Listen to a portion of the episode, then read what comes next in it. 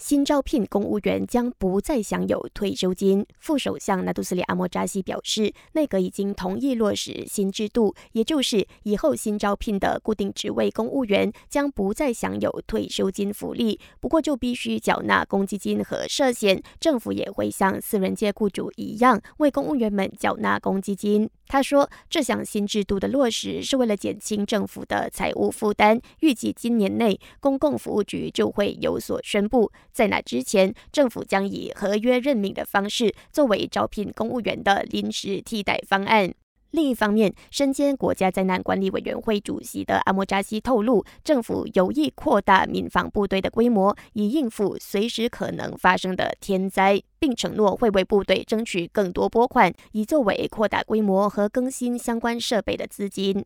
为了遏制网络犯罪行为，通讯部长法米表示，内阁决定成立技术委员会来检讨现有的法令和参考其他国家的法令，以透过立法维护网络安全。此外，身兼政府发言人的法米说，内阁已经一决交由教育部统一所有幼儿园的课程纲要，包括私人幼儿园在内，以确保教育素质。之后，教育部就会发文告公布相关详情。至于宗教课程方面，则会交由伊斯兰发展局 Jackin 负责。